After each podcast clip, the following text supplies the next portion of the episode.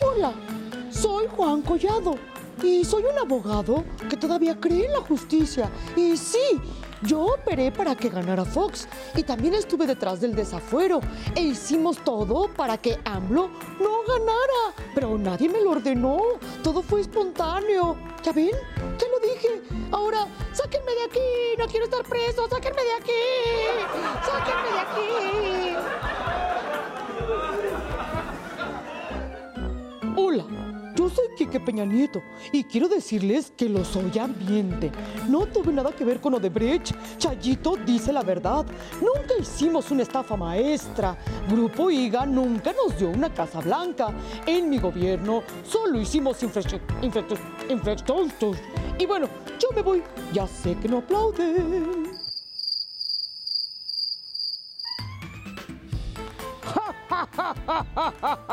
No soy Santa Claus, soy el jefe Diego y nunca he tenido nada que ver con Salinas. Y aunque tengo 81 años, seguiré defendiendo este país y lo voy a hacer tuiteando. Ya dejen en paz al pobre muchacho de Anaya. Que Dios quiera si gane en el 2024. Si no, pobre país con esa bola de calzonudos en el gobierno. Oh, qué divertido es jugar con mi teatrino. Pero no, no me miren a mí. Las estrellas son ellos. Yo solo soy un humilde ciudadano que ama a su patria. Lo demás, lo demás que les vengan a decir es obviamente política ficción. Ficción, ficción, ficción, ficción, ficción, ficción. Muy, muy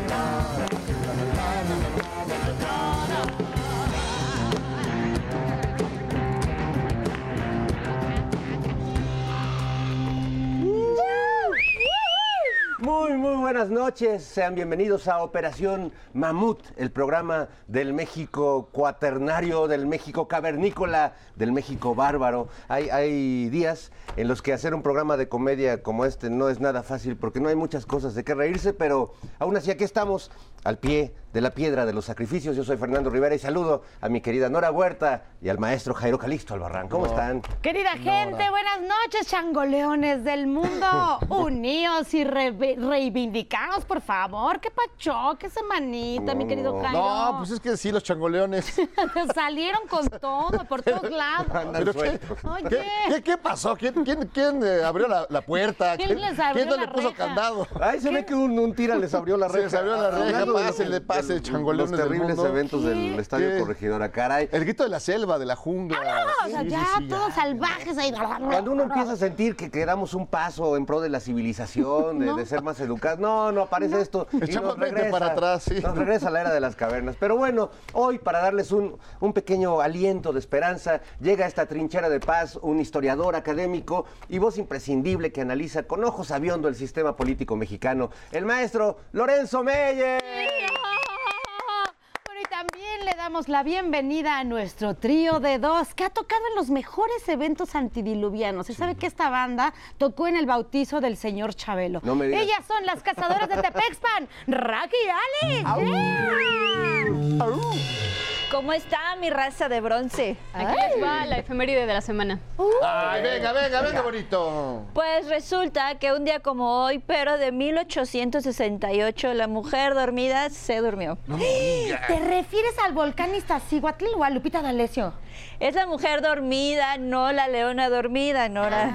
A ver, pero entonces lo que están diciendo es que la mujer dormida un día estuvo despierta. Y volverá a despertar, Fer. Se va a caer, se va a caer. El patriarcado se va a caer. Esa es la actitud, muchachos. Bien, bien, bien. Y bueno, siempre es un placer presentar a una figura sólida, maciza y concisa, con sus comentarios visionudos, la colosal cabeza Olmeca. Oigan, pero no está. ¿Dónde ¿Dónde está? ¿Dónde está? ¡Aquí está! No está, no está. ¿Dónde está? ¿Dónde ¿Dónde, está? dónde, dónde está? Oiga, este, la veo muy de buena, juguetona, payasona, alegre. ¿Qué se trae, cabeza? Ay, adivinen, ¿qué me ven de diferente? Ah, Este, no me diga que ya se puso Botox. A ver. Fíjate que lo intenté, pero se doblaron las agujas. Ah, Oh. No, son malísimos para adivinar. ¿ah? Se los voy a decir. Es que ya tengo novio. Ya va a salir la mercancía. ¡Ay, ándele! ¿Y quién es el afortunado? ¿Contra quién fue la pedrada? Digo, la, la, la buena ¿A, onda. a poco se ligó a la cabeza de Juárez? ¡Ay! No, nada que ver. Lo conocí en Tinder. no me Ay. digas. Tiene mucho dinero. Me quiere llevar a pasear en avión, pero le sale caro el exceso de peso. No, mire, cabecita, tenga mucho cuidado porque hay mucho estafador en esas aplicaciones de ligue. Ah, sí, ¿tú cómo sabes, Nora? no me digas que tú también ya caíste. Me han contado. Le pasó una prima mía. Es horrible. No, no le, haga- no le haga eso. No, no, ¿por qué dices eso? Él no puede ser un estafador, es una bellísima persona. Además, somos tal para cual. ¿Cómo les diré? Somos almas gemelas. Ay, hasta me dieron ganas de cantarle. Ayúdenme, muchachas. A ver. Mi rey es un monstruo de piedra Me llega. con el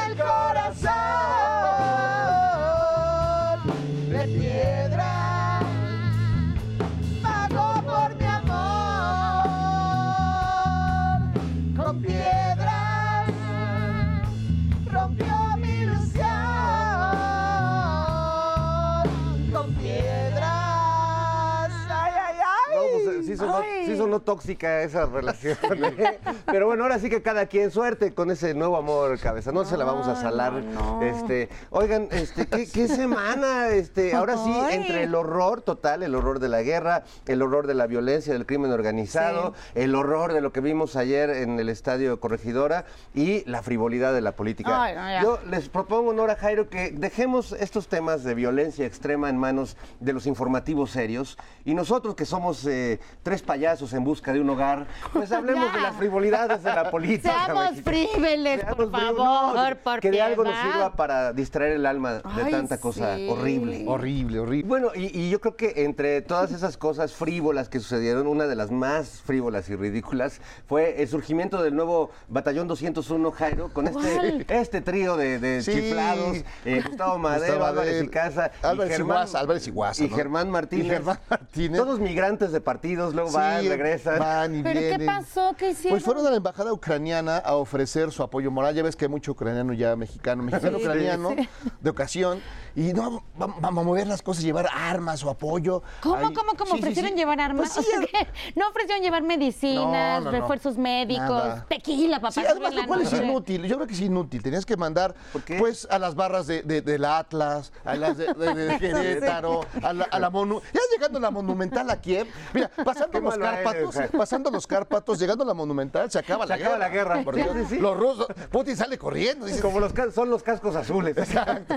Ya los cascos azules, te den la fiereza. Pero ¿cómo? De esas O barras. sea, uno que quiere proclamar la paz y estás así, órale, fila india para recoger las cuernos de chivo, la saca 42. Pues, ¿qué No, es eso no. eso? Pero además No, es no. terrible ahí ese asunto, pero además estaba Miquel Arreola, Fantasías Miquel, como le decía Alejandra Barrales, al frente de una federación. y, pues no hace nada. Tiene años violencia en los estadios y, Es nada- tremendo. y nadie hace nada. Y nadie, nadie hace nada, pues Oye. ¿por qué no en vez de mandar armas a Ucrania, Nora, este, mandan globos o pelotas con Sandra. billetes? O ma- Les mandamos a Sandra, Sandra Cuevas, de una Cuevas. vez la alcaldesa de O- Cuauhtémoc. otra puede ser, mira, que si no llegan las porras y se retiran las tropas rusas, les enviamos a Sandrita y vas a ver. No, no. Pero Se primero, limpia. Se limpia el territorio. pero primero que aprenda a manejar el aparato.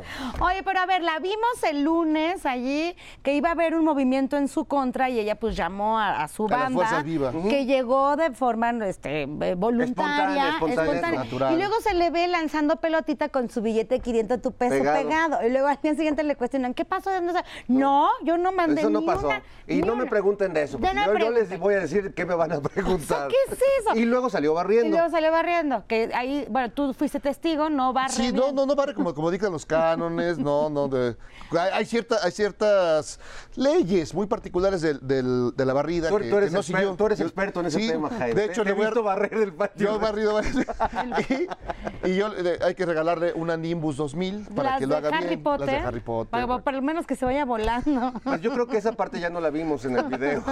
sí, después yo creo que de La barrer censuraron. Se subió a sus covers. La se fue. censuraron. Se fue la alcaldía de la Cuauhtémoc. No, no, y bueno. no. Hay que estar de- dependiente, ¿eh? porque esta señora nos va a dar mucho de qué hablar. No, sí. De hecho, nos han preguntado que por qué no hicimos un sketch de ella en este programa, Ay, ¿por pero la verdad habría sido una redundancia. Ella y- solita, y- No, ¿verdad? no, ella hizo el sketch esta semana, ya la próxima a ver si lo retomamos aquí en el Sí, mamut. Ese chiste se contó solo. Se contó solo. Lo que Digo, que sí- nos diga de dónde salió el dinero. Eso sí todavía queda pendiente. Sí. ¿De quién era el dinero que regaló? O que eche unas pelotas para acá. Que- ¿Qué pasó? ¿Qué chambán? ¿Qué pasó, alcaldesa? Que Lady Pelotas aviente las propias. Aviente las propias. Lady Pelo. Oigan, y, y bueno, y en otro tema que mm, ese sí no es frívolo porque sucede todos los días, casos de discriminación Hijo. en este país, de racismo, de clasismo. Y bueno, esta semana, gracias a Horacio Franco, nos enteramos de uno más que sucedió en Casa Lam. Ya luego hubo una aclaración, se disculparon, todo. Pero lo cierto es que eh, ser indígena, vestir como indígena eh, o parecer eh, de, de algo que no sea lo que se considera la normalidad de la gente de la ciudad, que es una cosa muy extraña y muy ambigua, eh, es recriminado todos los días, condenado. Y bueno, Lo hemos visto en tiendas departamentales, Sí. en restaurantes. En los antros. En los antros, en Sí. todas partes, en los aeropuertos, en las universidades, en todas partes. Es que tienes que ser como de promocional del pan para que te dejen pasar. Si Sí. no, no. Exacto, Y clase media y disque vestir bien para que te dejen entrar. Y esto ha dado pie, Nora, al surgimiento, porque bueno, pues tanto están, están, que ya surgió una superheroína mexicana Ah, para combatir la discriminación. ¿De veras? Oh, ¿Quién sí. es? Que no sabe del clasismo. Mucho mejor que Doña Lucha, mucho mejor que este. que- la vaquita- cucaracha. que la vaquita Super de. Bárbaro Gómez. No, no, les vamos a presentar esta noche aquí en Operación Mamut, eh, pues el debut de La Mazorca Vengadora. Ay, ojón, traes perrilla. Más rápida que el tren Maya. Más poderosa que el Iron Man. Capaz de saltar el Popocatépetl de un solo impulso. Miren, allá en la milpa es una jícama. No, es un tractor. No, es la mazorca vengadora. Consuelo del Campo, una mujer que usa los superpoderes que le concedió el dios del maíz para combatir injusticias bajo un nombre que los pasados de lanza nunca olvidarán. La Mazorca Vengadora. Sí, mira, lleva la quesadilla sin queso para el regreso o el guarache Consuela. de Ava para la chamba. ¿Cuántos, cuántos, cuántos, cuántos, cuántos? Ay, ¿me puede dar un machete de choriqueso, por favor? ¿Con filo o sin filo? El filoso va con salsa de chiltepín para chiflar para adentro. No, pues con filo, con filo. Ok, espérame tantito. Bueno, Oiga, pero lo quiero sin lechuga. No es para ti. Esta lechuga orejona es para potenciar el sentido del oído. ¿Cómo? ¡Ah, hijo de la jijornia! Voy para allá. ¿todo bien?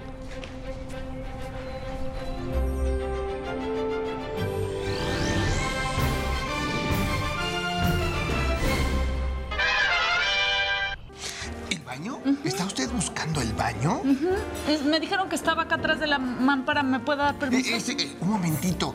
Bueno, eh, por allá, pero no es el que está usted buscando precisamente. Ah, caray. ¿Y según usted cuál estoy buscando? Pues uno más adecuado a su personalidad, a su encanto, sí, por supuesto. ¿Y dónde? Eh, Acá, acá adelante, adelante, adelante, acompáñeme, por favor. ¿De dónde se habrá escapado? Nomás viene a espantar a la beautiful people. Ah, caray. Llegamos. ¿Ve esa puerta que dice baño de servicio? Ahí es. Sobre la taza encontrará un capulinita. Y al lado hay un tambo con agua y una cubeta. Ay, qué raro. Oiga, el sanitario no concuerda con el nivel de este restaurante, ¿por? Porque así es la cosa, la gente de la ciudad tiene un síndrome del peltre. ¿Cuál es ese? Sí, entre más chafas sean las cosas, más les gustan. Los hace sentir... ¡Detente! ¡Bendigo racista clasista! ¿Quién eres? ¡La mazorca vengadora! Dile la verdad a esta mujer. ¿Cuál verdad? Oiga, la única verdad es que necesito el sanitario, me urge. Este racista del infierno te está discriminando. Te trajo al baño de servicio porque no quiere que te vea la clientela. Te está segregando, está vulnerando tu derecho a la igualdad. Eh, bueno, no, yo nomás quería que tuviera alternativas. El baño del restaurante está lleno. ¿Lleno? Lleno de pus tienes el cuicui. ¿Y sabes qué? Por gente como tú, hay mujeres como yo. ¡Rayo transformador! ¿Qué me has hecho, bruja malvada? El sanitario está en el restaurante. Ya sabes, donde siempre. Al fondo, a la derecha. Gracias, mazorca vengadora. No, no, lo de la fuente no, lo de la fuente no. Sí, sí. Ay, perdón por la tardanza. Mira, listo. Aquí tienes tu mucha- machete bien filoso. Muchas gracias, muchas gracias. Y recuerden, amiguitos, la discriminación, la segregación y el racismo son nocivos para la salud social, causan desigualdad y maltratan la dignidad de las personas. Díganle no a la discriminación. Hasta la próxima. Gorditas, guaraches, quesadillas, gorditas de chicharrón. Mm, Se ve bueno su chicharrón, ¿eh? Mm.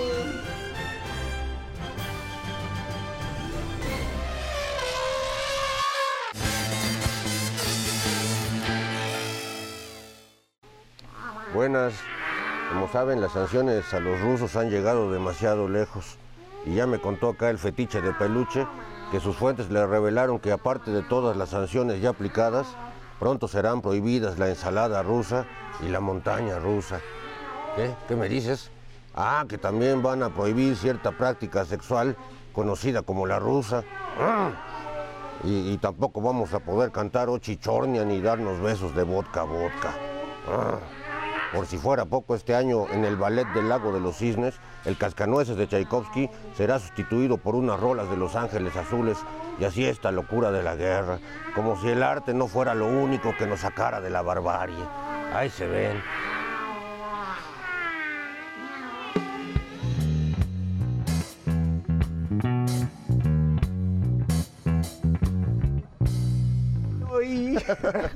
Woman, no cry. No, woman, no cae. Estamos de regreso en Operación ¡Vamos! ¡Vamos! Ha llegado el momento de recibir a un analista, un académico e historiador que nos amplíe el panorama de lo que ocurre en la Gran Tenochtitlán y en el resto del mundo. Un aplauso para el doctor Lorenzo Meyer. Un hombre serio, por fin. maestro. Sí, aquí hay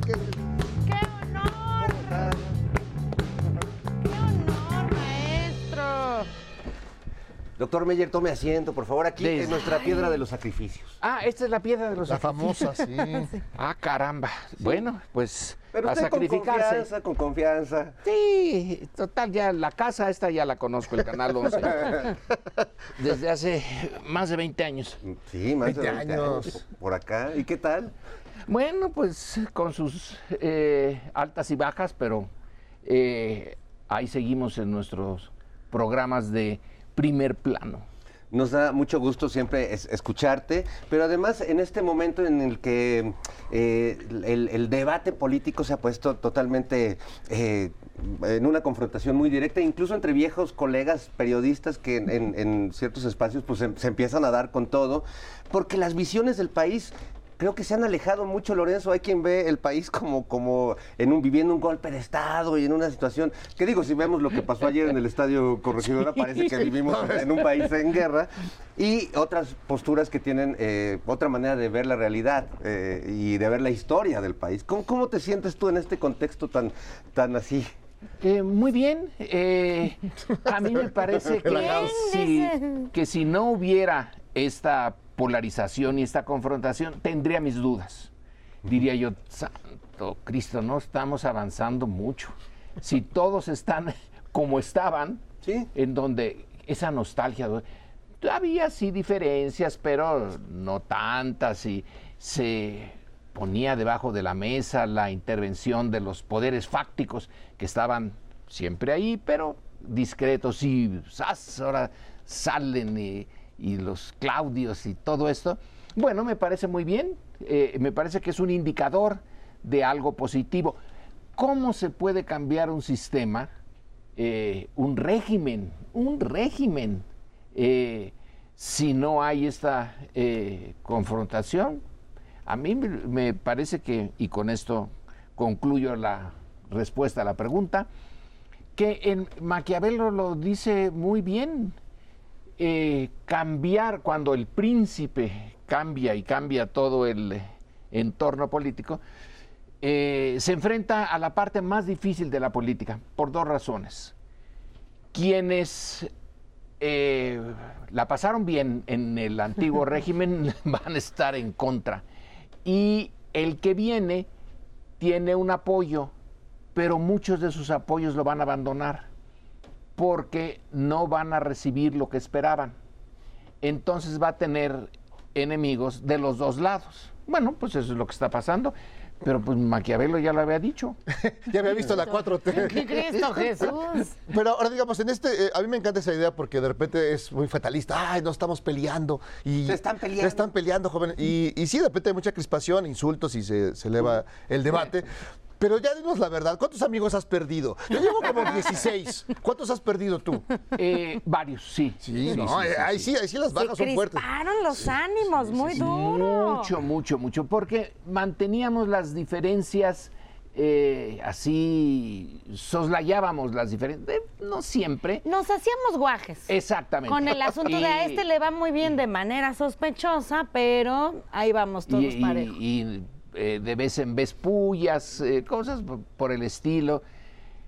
Pero cuando ya se eh, empezó a, eh, a ver el cambio y la idea de cambio de régimen, entonces sí, sí hay, en mi caso, y supongo que en el de muchos de nosotros, tiene que ser que una reunión, pues no, mejor no. Eh, mejor ahí la dejamos. Nos Sí. vemos. Eh, Mejor un Zoom. un Zoom. Y sin embargo, otras eh, amistades sí se han fortalecido. Claro. A pesar de la pandemia, Sí. hay un grupo eh, de colegas que nos reunimos por Zoom eh, y eh, disfrutamos el, eh, el intercambio de ideas y saber cómo está cada quien y qué enfermedades ha tenido. ¿Qué nuevas ¿Qué enfermedades? secuelas, qué secuelas quedaron del, del COVID? Pero ese grupo se ha fortalecido y otros se disolvieron.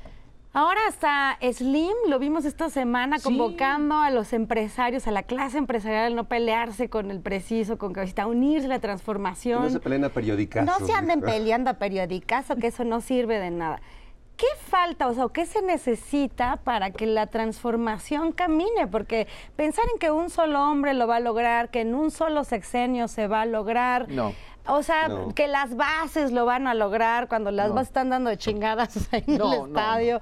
O sea, ¿qué se necesita? Si hay que llamar a los empresarios, ¿qué, qué vamos Dos- a hacer, bueno, amigos? ante esa pregunta, dos, eh, dos caminos para la respuesta. La eh, primera, lo de Slim. Bueno, Slim es el personaje que tiene más que ganar y perder en México en función de su capital. Y es una persona eh, inteligente y que no comulga con ruedas de molino. Él en varias ocasiones ha dicho que, bueno, los políticos pasan, nosotros los empresarios no pasamos, Exacto. nos quedamos. Pues sí, desafortunadamente eh, así es la cosa.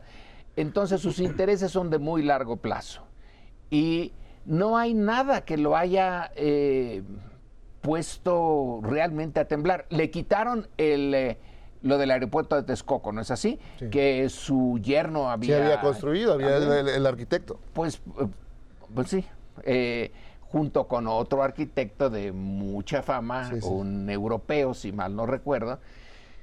Y sí, debió de haber sido algo eh, difícil, pero luego que el tren Maya, que aquí tiene usted, señor Slim, una parte para... No le eh, pierde. no le pierde. Eh, y yo creo que asimiló el golpe y dijo, bueno, vamos a los siguientes negocios. Eh, en la otra respuesta, la otra parte de la respuesta, ¿qué es lo que busca la 4T? En el eh, pasado inmediato, ese que Jairo conoce bien por razones eh, familiares, eh, el, eh, la visión de la izquierda radical era acabar con el capitalismo, ¿no? Tenía que acabarse con él, era un requisito indispensable. Pero ahora que ya no está esa opción, en realidad no hay opción. No hay Todos escape. están con el capitalismo, los chinos, Sí. los vietnamitas. Eh, son- Putin. Pues sí. Sí, dirán lo que, pero no es Stalin, ¿no? Él es otra, otra cosa. Eh, Cuba, a pesar de todo, bueno, pues ni modo, no te eh, tiene que, que, eh, Atender a los turistas. atender que- a los turistas. Entonces, no hay una eh, alternativa en el sentido tradicional, que se decía, aquí se acaba con un sistema, se destruye a una clase, surge otra y un mundo nuevo. Ahora, entonces la 4T no promete mundos nuevos, en ese sentido radical, pero sí tiene una promesa bien profunda. Atacar la, pero larguísima corrupción, su larga historia de corrupción de México. Yo creo que esa es su promesa fundamental. Acabar con eso Ya nos No, lleva, ya entonces, ahí sí sus enemigos están buscando la casa gris y todo para, eh, para poner en duda ese proyecto, pero ese es el proyecto. Y más en el fondo, creo que una vez se lo oí, eh, yo no hablo con Andrés Manuel desde hace mucho tiempo, pero antes, cuando eh, había, tenía más tiempo él, eh, dijo algo que me pareció entonces interesante y ahora creo entenderlo más. Y que un sexenio es mm, muy poco para cambiar de raíz estas, los males de este país. Pero si se logra hacer sentir a una parte importante, al grueso de los mexicanos, que el gobierno es suyo, que el gobierno les pertenece, que no es esa fuerza puesta desde fuera, que eso es la, desde la conquista, por lo menos. Y algunos dirían que si uno hubiera nacido antes de los de la conquista y era uno tlaxcalteca o algo por el estilo, pues sí. eh, la- Diría uno más o menos igual. la, la fuerza de, del- de la sí, De la organización, de, la organización sí, de, sí. de otros Era se imponía. y uno qué podía hacer bueno pues medio acomodarse a- para vivir ahí porque no se podía otra cosa y resistir de manera en, en lo posible no de eso de decir sí sí señor y en cuanto él se voltea a decir, no, no, no lo voy a hacer, eh, que es una de las características cuando decís, ¿por qué no se respeta la ley en México? Pues porque la ley la hicieron desde arriba y la impusieron. Dijiste de leyes. Justo lo, lo nombraste. Perdón, Lorenzo, el tirano Claudio X ya llegó otra vez. No me digas. ¿Pero qué trae? ¿Qué trae? trae? No me digas, trae Unas pelotas como Sandra Cuevas. No. ¿Qué pasó? ¡Ay, pelotas! No, no, ¡Ay, no! ¿Qué es esto? Yo- Mira, mira. ¿Qué son? tus- y con billetes? para mí. Ay, pero de a 20 De a tu 20 peso. No, creí cuando decían que venía el tiranosaurio en pelotas, dije, ah, No, qué miedo. Ah, no, no. A ver, ¿qué es esto? Es- Este es otro tipo de discriminación. Porque en la Cuauhtémoc echan de 500 tu peso y de 20 aquí de a varos. 20. O sea, nos creen menos hay clases. también hay entre clases, las audiencias, sí, entre sí, los públicos también, y entre la gente y los Oye, acarreados. Pero esto se presta para hacerte una pregunta, este, Lorenzo Meyer, porque hay una, la oposición así como está buscando que la Casa Gris, estas, estas notas infladas de pronto, también hay como una nueva clase política, entre comillas, de personajes que no vienen de la política. Pienso en el gobernador de Nuevo León, pienso en Palazuelos, pienso en Sandra Cuevas, que son más bien pues como personajes del mundo del espectáculo y que dominan el espectáculo. Eh, y que generan, me parece que un riesgo como el que generó Trump en Estados Unidos en su momento. ¿Cómo ves a esta, si le Eh, podemos llamar nueva clase o es- nueva clase apolítica? Es, es buen, eh, buena observación y, y puede uno ir eh, por muchos caminos en esto. A ver, la oposición hoy por hoy, no sé qué pase en el año, los años que vienen, no tiene un programa, no tiene un proyecto. Eh, Andrés Manuel siempre habla del proyecto nacional, del, eh, de su eh, visión de México. La oposición no lo tiene. Entonces, al no tenerlo, no le queda otra cosa más que tratar de destruir el que sí se tiene. Y como no tiene tampoco líderes, Claro. pues eh, entonces tiene esto, tiene al gobernador de, de Nuevo León. León o a la decisión de tratar, digamos, de bajar al nivel mínimo la, eh, el discurso político, entonces es la casa gris.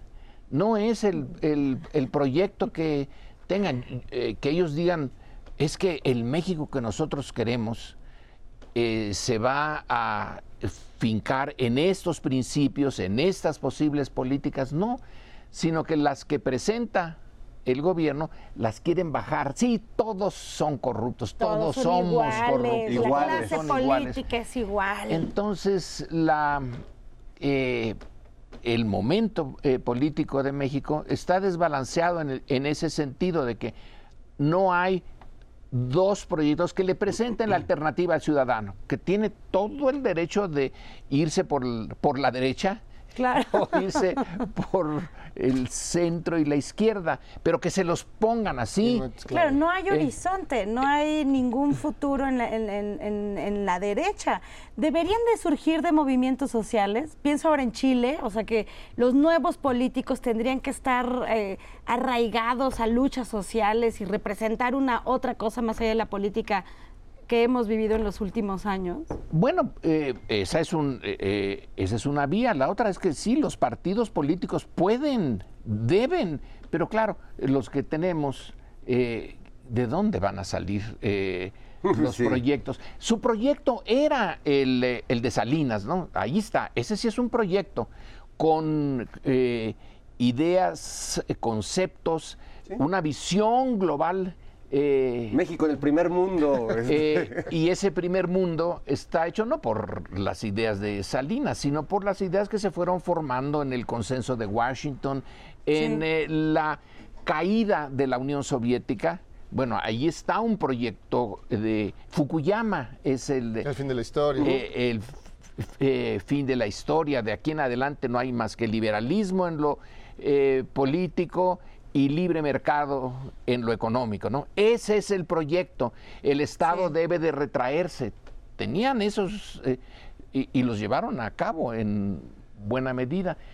Pero después de que eso no funcionó, se quedaron huérfanos Y entonces el proyecto de la, del gobierno ahora es un proyecto muy modesto, pero a la vez históricamente bien importante, eso de intentar que el gobierno de lo que fue una colonia y que siguió con rasgos coloniales por mucho tiempo más, vea algo, la mayoría vean al gobierno no como algo ajeno, algo que hay que tolerar y de lo que hay que defenderse, sino algo propio, en eh, que sea su gobierno, que ese es el proyecto finalmente de, de la 4T, y basado en la no corrupción, no en la destrucción de la clase capitalista, no en la creación del socialismo, no, no, es el capitalismo, eh, pero un capitalismo, digamos, moderado por eh, las consideraciones hacia la sociedad, de que no sea tan brutalmente eh, dura con las, las capas populares y concentre la riqueza como la concentra ahora. Que eso no. Entonces son eh, propuestas muy razonables. La otra parte no las tiene y entonces lo que trata es de aplastar esa propuesta para que se vean iguales a la a la que casi no existe y la otra Co- coincido totalmente este, con, con- contigo, este, maestro Lorenzo Meyer. Los que no coinciden son los personajes que vamos a ver a continuación, que hicieron una mesa, Nora, una mesa feminista. Una mesa de con- debate. ¿Con quién se debe de hacer una mesa feminista en México? Sí, con, con hombres. Con puros hombres. Con hombres Ah, opinando de pues sí. mujeres y además donde muestran sí su lado más humilde, porque se equivoca, maestro. La clase conservadora y la derecha también tiene su lado modesto. Y aquí, aquí nos lo muestran. También Vamos a lloran. ver. También. Vamos a ver qué opinan sobre el 8 de marzo. Buenas noches, soy su amigo Leo Zuckerman. Esta noche es la hora de opinar. Está próximo el 8 de marzo y no queremos dejar pasar la fecha para reflexionar sobre su importancia. Sin más, doy la bienvenida al primer diputado feminista de la derecha, Gabriel Cuadri. Qué gusto tenerte aquí. No, al contrario, el, el placer es mío, ¿eh? Y también recibimos al obispo del sureste mexicano, Fuensanto de la Colina. Bendiciones para todos y sin distinción. Cuadri, ¿cómo te hiciste feminista? Oye, gracias por la pregunta. Fíjate que me hice feminista pues eh, por las mujeres, ¿no? O sea, de, de- de pronto entendí que mi papel era no dejarlas luchar solas, porque pues es fácil perderse en el camino, ¿no? Sobre todo cuando eres mujer. Te pierdes, te pierdes muy fácil. ¿Qué piensa, señor obispo, de la libertad que han conquistado las mujeres? Pues mira, la libertad a veces puede ser el diablo, tentar de más y guiarlas por el camino del mal. Por eso hay que tener cuidado y no convertirlo en libertinaje. Hay que preguntarse qué es libertad y qué es libertinaje. Exacto, porque por ejemplo ahora con la ideología trans, o sea, quieren acabar con nosotros, eso es una perversión, eso ya no es libertinaje, es una enfermedad mental, o sea, querer cosificar a las mujeres y desaparecernos a los hombres para imponer sus cochinadas, o sea, eso ya no es, o sea, ya es monstruoso, ¿no? En efecto, en efecto. ¿Y estas mamarrachadas del aborto? ¿Qué? ¿Qué ¿Eh? es eso? No, No, no, no. son ideas claramente comunistas. ¿Qué digo comunistas? Nazis. Porque ¿quién puede intentar asesinar a alguien que aún no existe? ¿Se dan cuenta de la maldad que hay detrás de esa idea? Solo un enfermo podría pensarlo. Sí, sí, es por eso que tenemos que acabar con estas ideologías tan enfermizas. De verdad que además son idea de Calígula. Entonces también hay que acabar con Calígula, porque las mujeres no se tocan, las mujeres se respetan, son como el pétalo de una rosa que hay que adorar, cuidar y valorar. Y no, no vamos a permitir, no vamos a permitir que les metan hombres vestidos de mujer al baño público. ¿Qué cochinada es esa, por Dios? No, y al niñito Dios no le gustan las marimachas, las madres solteras, las mujeres solas, porque sabe que son como árboles secos llenos de rencor.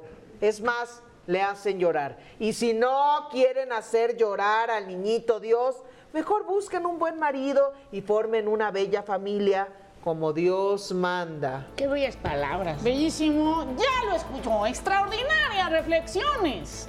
Y ya lo sabe, vamos juntos, en familia, a celebrar este 8 de marzo. Felicidades a todas las damitas y mujercitas en su día.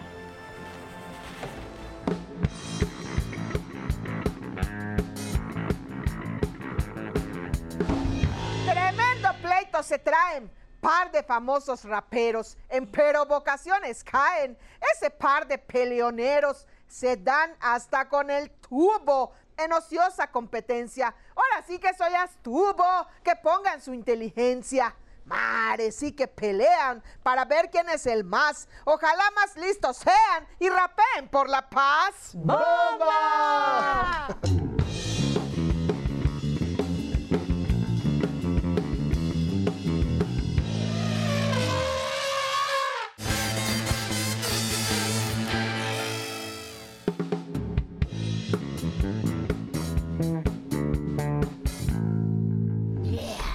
Estamos de regreso en Operación Mamut, estamos platicando con el doctor Lorenzo Meyer. Gracias por estar con nosotros, Lorenzo, esta noche. Y bueno, yo quisiera preguntarte un poco de lo que vimos eh, ayer en el Estadio Corregidora. Y de lo que hemos visto, porque la violencia en- en, eh, se ha dado en muchos niveles, hay violencia de género, hay violencia con el crimen organizado, y lo de ayer, bueno, fue ya una aquelarre de violencia que tiene que ver además con los grupos porriles, estos grupos de choque creados primero para las universidades y que después han sido ocupados eh, con fines políticos terribles, ¿no? En muchos momentos de la historia de México. Si hiciéramos una historia de la violencia en México, ¿qué lugar tendrían estos, estos grupos eh, que, que vimos ayer en acción? Los de ayer tendrían un lugar secundario, pero grupos eh, organizados para la violencia, bueno, pues el 71, los halcones, esos sí fueron organizados eh, para eso, para llegar al extremo de la violencia y los organizó, los dirigió, los entrenó gente del ejército. Entonces, estos son profesionales, eran profesionales de la violencia, luego los disolvieron, pero porque por razones políticas. Pero la violencia en México ha sido eh, un elemento constante y quizá lo podemos también poner en otras sociedades y en todas eh, existió esto. En la época colonial nunca quedó completamente eh, la autoridad en capacidad de imponer la ley en todo el amplio territorio de la Nueva España. Las partes, sobre todo del norte, bueno, pues estaban, eran muy violentas, era el choque con naciones. Los navajos, La todo- nación la eh, mexicana naciente contra las naciones eh, Originarias. originarias que se defendían. Luego el siglo XIX, uff, ese sí fue un siglo duro. Y cuando parecía que las cosas iban a ir eh, bien, cuando desmovilizaron al ejército, bueno, eh, en la República restaurada, eh, esos desmovilizados crearon sus propias organizaciones, crimen organizado, si se quiere. La revolución volvió a desamarrar todo y parecía que ya estaba más o menos controlado y que la violencia, volviendo al, al punto de lo de ayer, que la violencia ya en los años 50, 60, 70, cuando estamos en la cúspide del autoritarismo postrevolucionario, nada más existía si la autoridad la permitía. Se ejercía desde el Estado. Entonces tenemos a los grupos de las universidades. eh, en varias universidades del Estado, no, no pongamos nombres para que luego no se sientan, pero se organizaban y había grupos armados dentro de las preparatorias y dentro de las universidades de algunos estados. Entonces eran muy violentos, pero estaban subordinados a la autoridad eh, central. En esta ocasión, la autoridad central no tiene grupos armados ni grupos de choque, entonces están un poco desbalagados. Pero lo más, lo más terrible para mí, y yo creo que para el grueso de los mexicanos, es que la violencia del crimen organizado, que en un principio pudo haber estado controlado por el gobierno en los años 20 del siglo pasado, 30, cuando ya había eh, los narcotraficantes, pero estaban todos controlados. Y se descontroló. Y ahora sí que estamos en un, eh, en un problema, pero gordo. Una de las definiciones de Estado es eh, el monopolio de la violencia legítima. Claro, eso implica que hay una ilegítima, pero la ilegítima no le quita el control del territorio y aquí sí. tenemos territorios que ya no... Perdidos por el Estado, sí. Perdidos, perdidos. Y esa violencia, ¿es violencia política o directamente no? Pero indirectamente, pues Sí. es producto de la degradación de la política, del, Del descuido, de la omisión. y de la caída de un sistema, eh, ese que se va cayendo poco a poco. Eh, tardó mucho en caerse el sistema eh, autoritario creado por la revolución y por el PRI, por el presidencialismo fuerte. Pero cuando se empezó a descomponer, salieron estos grupos que a diferencia del pasado, los del pasado vivían de lo que extorsionaban aquí o de lo que les daban, de lo que les decían sus superiores. Ahora esos tienen recursos externos sobre los que no tenemos nosotros posibilidades de dónde vienen las armas, de dónde viene el dinero y a dónde va la droga. Pues a un mercado externo. Entonces, eso es lo que pasó en el estadio.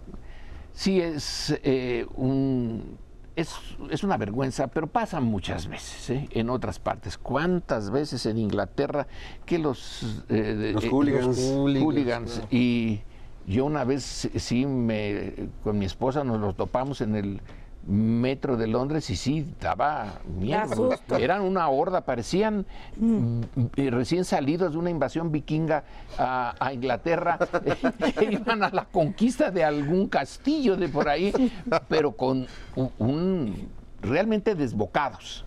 Si eso pasa en Inglaterra, como dicen hasta en las mejores familias, esto sí es un, es un incidente que hay que condenar, desagradable, pero nuestra violencia real no es la del estadio. La violencia real es la del crimen organizado con eh, lo- las muertes, las torturas.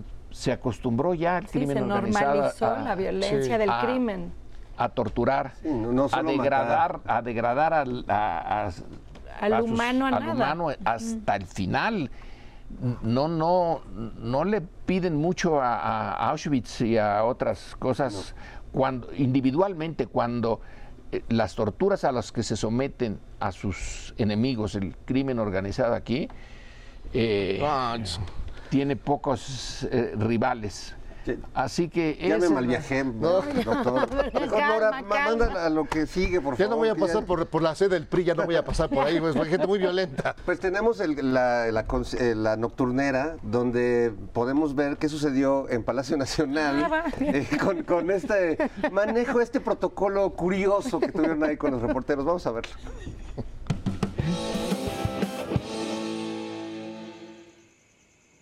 Y entonces la verdad quisiera preguntarle esto, pero me gana la emoción porque llevo meses madrugando para venir a la mañanera y nunca me ha dado la palabra. Y bueno, pues es algo que significa mucho para mí. Bueno, pues pregunte, a ver qué. Bueno, señor presidente, pues mi pregunta es... ¿Qué es? ¡La alerta, presidente! Ah, pues júyenle, júyenle, no corro, no grito, no, no, no, no, empujo. no, ¿a dónde, a dónde? Sentados, todos sentaditos, calladitos, gorditos y bonitos, gorditos y bonitos. Oiga, pero ¿cómo que sentados? Hay que evacuar. No, no, no, no, porque como ustedes son periodistas, joven, andan detrás de la noticia, van a salir corriendo, van a hacer un desmadre, ya los conozco. Eh, Pero está sonando la alerta. Si tiembla nos va a caer algo. ¿Qué no manejan un protocolo? Le- efectivamente le venimos manejando este protocolo de que se van a quedar sentados 60 segundos o 40 segundos, según sea el caso. Pero llevamos dos minutos aquí. Ya se salieron todos. No, no, no, no, no, no, no, ya, ya, ya, sentaditos, todos sentaditos, no corro, no grito, no escupo, ey, ey, es lo mismo que te estoy diciendo, te estoy diciendo, es un minuto de la alerta que son 60 segundos, luego otro minuto para que esté temblando que son otros 60 segundos, y 12 que llevábamos ya son 120 segundos, o sea, dos minutos, ¿no? Y ya cuando deja de temblar, pues ya evacuamos. Ahora que si alguien por el susto se evacúa aquí mismo, pues le conseguimos un pañal. Pero ese es el tiempo para salir de aquí. No, no, no, no, yo prefiero que estén calladitos, sentaditos y gorditos y bonitos. Además, ya ven, en lo que estábamos discutiendo ya se acabó el temblor y ni se asustaron porque el protocolo contempla la terapia psicológica que les he estado dando para distraerlos de la cosa fea. Pero pues ahora sí ya vayan ahuecando Lala, no vaya a volver a temblar porque me los vuelvo a sentar, ¿eh? Ahí se ven. Tamales, huejequiñes. Bueno, ¿y qué pasó? ¿Por qué no salieron? Caray, ¿no? ¿Qué, qué protocolo, qué protocolo se, se aventaron? Qué bueno, hemos llegado al final, pero Mijairo, tú querías hacer una última pregunta al, Sí. al doctor Meyer. Oiga, doctor, dígame, ¿qué le pareció esta, esta imagen de, del PRI diciendo que uno de sus grandes logros es haber tenido al presidente más guapo de la historia? No. Eh, Fantástico, si esos son los logros, eh, ya más bajo no se puede caer, pero no dijeron que tenían también a unos de los presidentes más feos. de- Sí. Y con eso destruyeron una de las teorías de eh, alguien muy respetable, eh, mi querido, no fue maestro, pero fue el que me aceptó a entrar al Colegio de México, Daniel Cosío Villegas, que hace una... eh, una visión de- del México, del sistema político mexicano, y en, eh, en una de sus consideraciones, si era seria, ¿eh? dijo que uno de los requisitos para ser presidente de México era varias de su carrera política, y otra, no ser demasiado feo. ¿De Pero veras? lo, lo di- lo puso. Como y- requisito. Por eso y que, el, lo y admira que el- tanto. y que el PRI viene a, a ponerlo eh, por los suelos cuando decide que sea Díaz Ordaz. Sí. No. Entonces ya con eso... Pero la eh, tigresa sí lo veía guapo. ah, bueno, Oigan, por eso Alito tiene la ceja tan delineada. Y se acabó el Botox de la O Nación. sea, ¿sí? más, más delineada que No, yo no. la tiene. ¿Han visto? Sí. Ha sido una cosa muy perfecta. ¡Qué Doctor miedo! Lorenzo Meyer, muchísimas gracias por acompañarnos esta noche aquí en Operación Mamut. fue un gusto estar con ustedes y espero que sigan eh, por este buen camino de introducir a el sentido del humor en la política que tiene tantas posibilidades de humor poco explotadas. Sí. No, vaya, vaya que sí. Aquí retomamos esa- ese recurso natural este, que siempre se renueva, que siempre se renueva. Muchísimas gracias, Nora Huerta, Jairo Calixto Albarrán. Querido maestro, mi querido Un gustazo. Hagamos el humor y no la guerra, por favor, en estos tiempos atribulados. Gracias a las cazadoras de Tepexpan, a la cabeza Olmeca. Adiós, amigos. Buenas ¡Buen noches. inicio de semana! ¡Woo!